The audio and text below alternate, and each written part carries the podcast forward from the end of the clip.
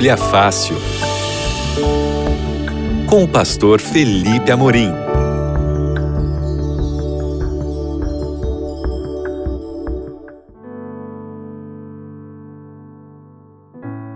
Queridos amigos da Rádio Novo Tempo, sejam todos bem-vindos ao seu Bíblia Fácil aqui na Rádio Novo Tempo. Nós estamos numa temporada nova, estamos estudando sobre as três mensagens angélicas e nos dois primeiros episódios nós vimos o contexto da mensagem, das mensagens angélicas, vimos que elas se encaixam nesse período do tempo do fim, vimos que ela, as três mensagens são a mensagem presente para o tempo em que nós vivemos. Então, tudo isso preparou o nosso coração para que a gente pudesse agora começar efetivamente a estudar cada detalhe das três mensagens angélicas. Então, a partir de hoje, nós vamos entrar nessas palavras, nessas expressões que as três mensagens angélicas trazem para a gente entender tudo o que elas querem dizer. Mas antes da gente começar o nosso estudo de hoje, eu quero te convidar primeiro a pedir o nosso guia de estudos Bíblia Fácil Apocalipse, porque ele vai para sua casa sem custo algum. Nós vamos enviar, os anjos da esperança já pagaram o material, já pagaram o envio para sua casa. A única coisa que você precisa fazer é pedir. E você pode pedir pelo site biblia.com.br.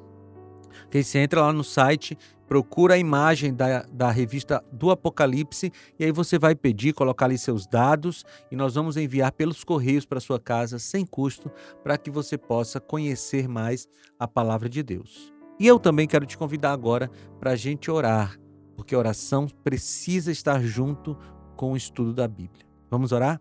Senhor, nós queremos te pedir a tua iluminação para que possamos entender aquilo que vamos estudar nesse momento, em nome de Jesus. Amém. O nosso tema hoje é o Evangelho Eterno. E como a gente faz todas as vezes que a gente vai estudar aqui as três mensagens angélicas, nós vamos lê-las. Vamos ler integralmente as três mensagens para que a gente possa ir decorando, tá bom? A minha intenção é que no final dessa temporada você tenha as três mensagens angélicas decoradas para que você possa é, até ensinar para outras pessoas. Né? Então vamos lá. Apocalipse capítulo 14, a partir do, do versículo 6, diz assim: Vi outro anjo voando pelo meio do céu, tendo o evangelho eterno para pregar aos que habitam na terra. E a cada nação, tribo, língua e povo, dizendo com voz forte: Temam a Deus e deem glória a Ele, pois é chegada a hora em que Ele vai julgar e adorem aquele que fez o céu, a terra, o mar e as fontes das águas. Seguiu-se outro anjo, o segundo, dizendo: Caiu, caiu a grande Babilônia, que fez com que todas as nações bebessem o vinho do furor da sua prostituição. Seguiu-se a estes outro anjo, o terceiro, dizendo com voz forte: Se alguém adora a besta e a sua imagem e recebe a sua marca na testa ou na mão, também esse beberá do vinho do furor de Deus, preparado sem mistura no cálice da sua ira, e será atormentado com fogo e enxofre diante dos santos anjos e na presença do Cordeiro. A fumaça do seu tormento sobe para todos sempre, e os adoradores da besta e da sua imagem, e quem quer que receba a marca do nome da besta, não tem descanso algum, nem de dia nem de noite Aqui está a perseverança dos santos, os que guardam os mandamentos de Deus e a fé em Jesus. Esse é o texto das três mensagens angélicas. E agora eu quero destacar a primeira mensagem que diz que vi outro anjo voando pelo meio do céu, tendo um evangelho eterno para pregar aos que habitam na terra. E hoje nós vamos descobrir o que, que é esse evangelho eterno. Você saberia me dizer agora o que, que significa essa expressão evangelho eterno? Vamos lá? Essa expressão evangelho eterno tem muita semelhança com Apocalipse capítulo 14, versículos, versículo 6. Né? Nós lemos em Apocalipse capítulo 14, 6, e essa expressão evangelho eterno tem muita semelhança com Apocalipse ou com Mateus 24, 14. Deixa eu falar de novo para não ficar confuso. A expressão evangelho eterno em Apocalipse 14, 6 tem muita semelhança com a expressão evangelho no, em Mateus 24, 14. Eu vou ler para você agora Mateus 24, 14. Diz assim: E será pregado este evangelho do reino por todo o mundo, para testemunho a todas as nações, então virá o fim. Então veja, em, em Mateus 24, 14, você tem o evangelho do, rei, do reino. E em Apocalipse 20, é, 14, 6, você tem o evangelho eterno. Esses dois evangelhos são o mesmo. Então veja que quando João fala do evangelho eterno em Apocalipse, ele está pensando no evangelho que foi pregado por Jesus. E no evangelho que vem sendo pregado desde a eternidade, porque o evangelho é eterno. OK? A pregação do evangelho é o último sinal da volta de Jesus. Por isso que quando João está falando do, da primeira mensagem angélica, que antecede a volta de Jesus, ele vê um anjo voando pelo meio do céu. Por quê? Esse anjo, ele está pregando ele está, esse mensageiro, né? Nós vimos lá no primeiro programa que anjo é mensageiro. Esses mensageiros estão pregando, estão é, vivendo o último sinal antes da volta de Jesus, que é a pregação do evangelho a todo mundo. Então, esse evangelho eterno está cumprindo aqui. Mas qual é esse evangelho? Essa é uma pergunta fundamental para a gente entender o que é o evangelho eterno. Qual é esse evangelho? É importante a gente perceber que na história do mundo outros evangelhos foram pregados. Por isso que Jesus foi bem enfático a dizer ao falar este evangelho. O Apocalipse de João também fala do evangelho eterno, porque em alguns momentos da história outros evangelhos foram pregados. Em Gálatas capítulo 1, no versículo 6, Paulo adverte os cristãos de Gálatas sobre outro evangelho que eles tinham, que eles estavam crendo. Olha o que que diz. Estou muito surpreso em ver que vocês estão passando tão depressa daquele que os chamou na graça de Cristo para outro evangelho. Vê essa expressão de Paulo? Outro evangelho. É porque sim, é possível que a gente acabe sendo enganado por outros evangelhos. E nós estamos vivendo em um tempo que tem muitos outros evangelhos sendo pregados por aí. Evangelhos que não são o evangelho de Cristo, que não são o evangelho eterno. Então é importante que a gente saiba qual, qual é o evangelho. O que, que é o evangelho? Porque sabendo, conhecendo esse evangelho, nós não seremos enganados por outros evangelhos. Então, nesse momento do programa, eu preciso te responder o que é o evangelho. Evangelho é uma palavra que significa boas novas ok? Então, quando você ouvir a palavra evangelho, você pode traduzi-la como boas novas. E essa palavra boas novas, ou essa expressão boas novas, ela diz respeito à salvação que Jesus nos oferece. Então, o evangelho de Deus, o evangelho eterno, são as boas novas de salvação.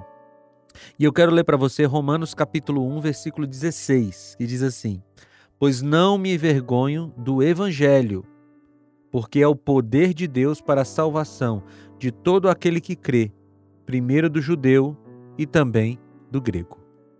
Aqui está uma definição clássica do que é o Evangelho. Ele é o poder de Deus para a salvação. E amigos, aqui tem uma coisa muito importante, porque o Evangelho de Deus não é uma autorização para a gente pecar. O Evangelho de Deus não é uma autorização para a gente viver em práticas pecaminosas. Pelo contrário, ele é o poder de Deus para a salvação. E o que é salvação? É perdão dos pecados e abandono dos pecados. Portanto, quando a gente fala de evangelho, nós estamos falando do poder de Deus para a salvação de todas as pessoas. Isso é evangelho. Evangelho é basicamente o poder de Deus para a salvação. E por que que João chama o evangelho de eterno? OK? Essa é uma próxima pergunta importante. Por que João chama o evangelho de eterno? É porque essas boas novas de salvação estavam anunciadas desde a eternidade. Você quer ver isso? Apocalipse capítulo 13, versículo 8 diz assim: E adorá-la-ão, adorá-la-ão, a besta, não é? Todos os que habitam sobre a terra, aqueles cujos nomes não foram escritos no livro da vida do Cordeiro, que já foi morto desde a fundação do mundo. Olha que texto bonito. Embora Jesus não tivesse literalmente sido morto desde a fundação do mundo, o seu sacrifício já estava valendo desde antes da fundação do mundo. É por isso que João chama de evangelho eterno. Tem outro texto muito importante em 1 Pedro 1, 18 a 20, que diz assim: Pois vocês sabem que o resgate para salvá-los do estilo de vida vazio que herdaram dos seus antepassados não foi pago com simples ouro ou prata, que perdem seu valor, mas com o sangue precioso de Cristo, o Cordeiro de Deus, sem pecado nem mancha. Ele foi escolhido antes da criação do mundo, mas agora, nestes últimos tempos, foi revelado por causa de vocês. Então, por que, que o Evangelho é eterno? O Evangelho é eterno porque ele já foi anunciado mesmo antes dos seres humanos terem pecado. Isso para mim é uma revelação do amor de Deus. Porque Jesus já tinha decidido morrer pelo ser humano, mesmo antes do pecado se tornar efetivo na terra. Por isso que o evangelho é eterno, porque ele existe muito antes dos seres humanos. Mas por que que Jesus foi morto? O que que ele fez para morrer? Bem, lá no Getsemane nós temos uma passagem interessante. Mateus capítulo 26, 37 e 38 dizem assim: E levando consigo Pedro e os dois filhos de Zebedeu, começou a sentir-se tomado de tristeza e de angústia. Então lhes disse: A minha alma está profundamente triste até a morte. Fiquem aqui e vigiem comigo. Por que, que a alma de Jesus, por que, que o ser de Jesus estava triste? O que, que ele estava passando naquele momento? Mateus 26, 39 diz: E adiantando-se um pouco, prostrou-se sobre o seu rosto, orando e dizendo: Meu pai, se é possível que passe de mim este cálice, contudo, não seja como eu quero, e sim como tu queres. Então Jesus diz: Se possível, passa de mim este cálice. E a qual cálice Jesus estava se referindo? Tá? O objeto que causava tanto sofrimento a Jesus, tortura, dor, o que lhe provocava aquela aflição era um cálice que ele pede que Deus, o Pai, passe dele se for possível. Então a gente precisa descobrir o que, que é esse cálice. Então vamos Mateus, vamos para Mateus 26, 42 a 44. Retirando-se pela segunda vez, orou de novo, dizendo: Meu pai, se não é possível que este cálice passe de mim sem que eu beba, faça-se a tua vontade. E voltando, achou-os, os discípulos, não é? Outra vez dormindo porque os olhos deles estavam pesados. Deixando-os novamente, foi orar pela terceira vez, repetindo as mesmas palavras. Aí, em Hebreus capítulo 5, versículo 7, nós temos aí mais indícios do que seria este cálice. Ele, Jesus, diz o apóstolo Paulo, nos dias da sua carne, tendo oferecido com forte clamor e lágrimas, orações e súplicas a quem o podia livrar da morte, foi ouvido por causa da sua reverência. Então, lá naquele dia do Getsemane, ele derramou lágrimas, ele fez orações, ele fez súplicas por causa desse cálice que ele teria que beber. E em Lucas 22, 44 diz: E estando em agonia, orava mais intensamente, e aconteceu que o suor dele se tornou como gotas de sangue caindo sobre a terra. A angústia de Jesus por causa do pecado era tão grande que ele suou sangue. Então, o que, que era o cálice? Beber este cálice era algo tão doloroso que na cruz ele fez a seguinte declaração. Mateus 27, 46. Por volta das três horas da tarde, Jesus clamou em alta voz, dizendo: Eli, Eli, lema sabachthani. Isso quer dizer: Deus meu, Deus meu, por que me desamparaste? O que, que estava acontecendo ali na cruz? Aquele cálice que Jesus estava bebendo. Os pecados de toda a humanidade caíram sobre Jesus. E naquele momento, os pecados obscureceram o olhar de Jesus. Ele não conseguiu mais ver o Pai. E ele se sentiu desamparado, embora o pai não tenha desamparado. Veja, é, Isaías capítulo 59 diz que os pecados fazem separação entre nós e Deus. E naquele momento, como todos os pecados da humanidade estavam sobre Jesus, ele se sentiu separado do Pai. E quem deu o cálice para Jesus beber? João 18,11 diz: Mas Jesus disse a Pedro: Guarde a espada da bainha. Por acaso não beberei o cálice que o meu Pai me deu? Veja, quem deu o cálice da, do sofrimento para a salvação do homem, para Jesus, foi o próprio Pai. E isso aqui é muito lindo, porque o Pai, Deus, o Pai, não poupou nem o seu próprio filho quando o assunto foi salvar a humanidade. E o que, que havia nesse cálice que Jesus bebeu e que foi dado por Deus o Pai? Apocalipse 16:1 diz assim: Houve uma voz forte vinda do santuário. Ouvi uma voz forte vinda do santuário, dizendo aos sete anjos: Vão e derramem sobre a terra as sete taças da ira de Deus. Aquela morte de Jesus era para satisfazer a ira de Deus contra o pecado. Veja, Jesus não estava pagando um resgate a Satanás. Às vezes a gente escuta isso, né? Não, na cruz Jesus estava pagando a Satanás o preço pelo resgate do homem. Não era Satanás que Jesus estava pagando, porque Jesus não devia nada a Satanás. Jesus na cruz estava pagando o preço do pecado que tinha sido anunciado lá no Éden. Você lembra? Deus falou a Adão e Eva: se vocês comerem do fruto, certamente vocês morrerão. Ora, se Jesus tinha dito que se comesse do fruto o homem morreria, então aquilo era a palavra de Deus e a palavra de Deus não muda. O pecado causaria morte. E alguém teria que morrer essa morte. Quem deveria morrer? Aqueles que pecaram, não é? Os seres humanos. Mas Jesus, na sua infinita bondade, veio substituir o ser humano, morrer no lugar dele. E aqui em Romanos capítulo 8, versículo 32, tem essa essa prova de que Deus não poupou nem o seu filho, né? Diz lá: Deus não poupou o seu próprio filho. Isaías 53, 12 diz assim: Foi da vontade de Deus esmagá-lo ou moê-lo. Você já parou para pensar no tamanho do amor de Jesus, no tamanho do amor de Deus, o Pai, por você? Deus ama tanto você que o Pai entregou, entregou o seu filho para morrer no seu lugar.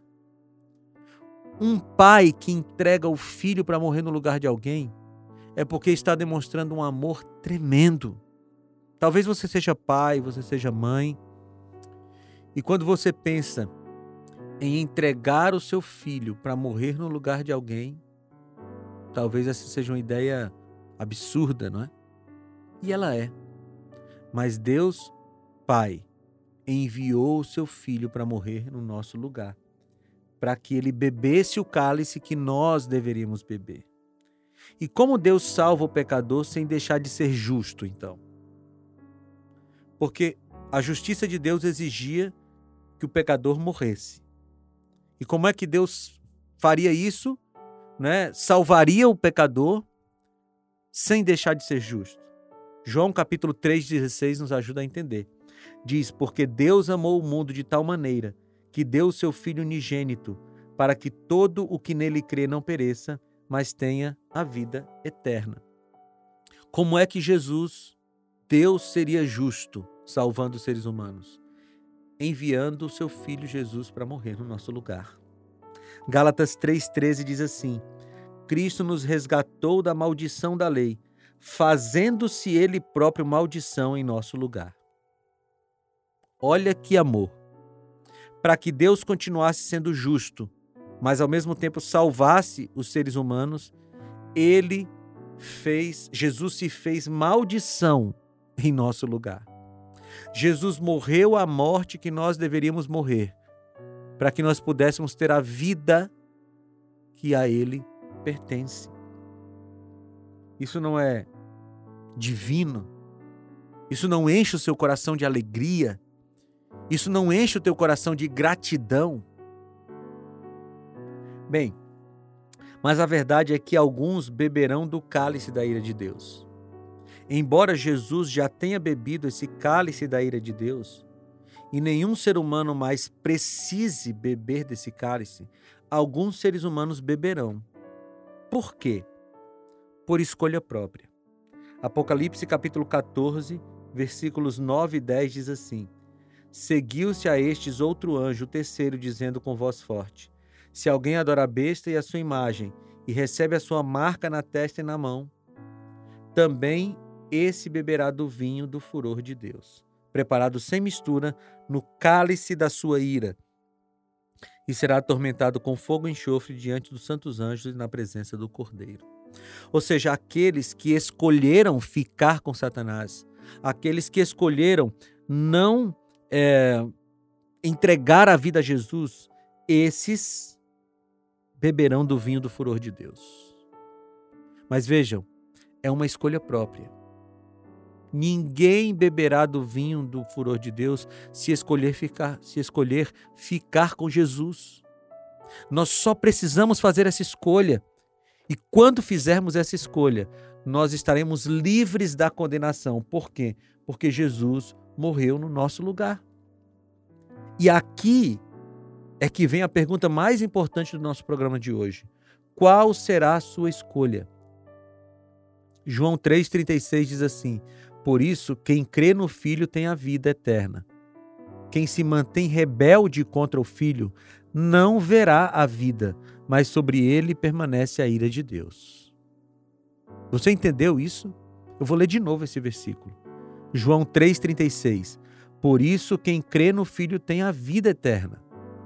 Quem se mantém rebelde contra o Filho não verá a vida, mas sobre ele permanece a ira de Deus. E a grande questão, queridos, é o que que você vai escolher. Está diante de você hoje a vida eterna e a morte eterna. O evangelho eterno está sendo pregado. E o evangelho diz: se você crer em Jesus, você será salvo. E não importa quem você é. Não importa se nesse momento você está dentro de uma prisão sofrendo as consequências de um pecado cometido, de um crime cometido. Não importa se nesse momento você está sofrendo com uma doença terminal. Não importa se nesse momento você está sofrendo consequências dos seus pecados. Não importa. O Evangelho eterno pode salvar você se nesse momento você se arrepender dos seus pecados e correr para Jesus. Mas Jesus não pode fazer isso por você. Ninguém pode fazer isso por você. Somente você pode entregar a vida a Jesus. E deixa eu te falar uma coisa. Jesus não precisa de uma hora para te salvar. Jesus não precisa nem de um minuto para te salvar. Jesus te salva em um milésimo de segundo. Imediatamente após o seu arrependimento imediatamente após a sua confissão e o seu pedido de perdão, Jesus salva você. Por isso que nesse momento eu peço que você entregue a vida a Jesus. Abra o seu coração, faça uma oração de entrega, peça perdão a Deus pelos seus pecados e a salvação vai chegar na sua casa. A salvação vai chegar nessa cela de prisão onde você está. A salvação vai chegar nesse quarto de hospital onde você está. Se você entregar sua vida a Jesus hoje, a salvação chegará à sua vida. Não importa o que você fez, não importa o que você é. Você quer aceitar Jesus como seu Salvador? Você quer aceitar a mensagem do Evangelho eterno para que você possa finalmente viver a vida de um salvo? Ah, pastor, eu não acredito que isso é para mim. Eu sou um pecador muito grande, eu, eu cometi grandes erros. É para você. Creia que é para você. Não existe nenhum pecado que Jesus não possa perdoar, a não ser aquele do qual nós não nos arrependemos. Se você se arrepender dos seus pecados, Ele é fiel e justo para te salvar e te purificar. Eu quero orar por você agora. Senhor Deus, visita essa pessoa que me ouve agora.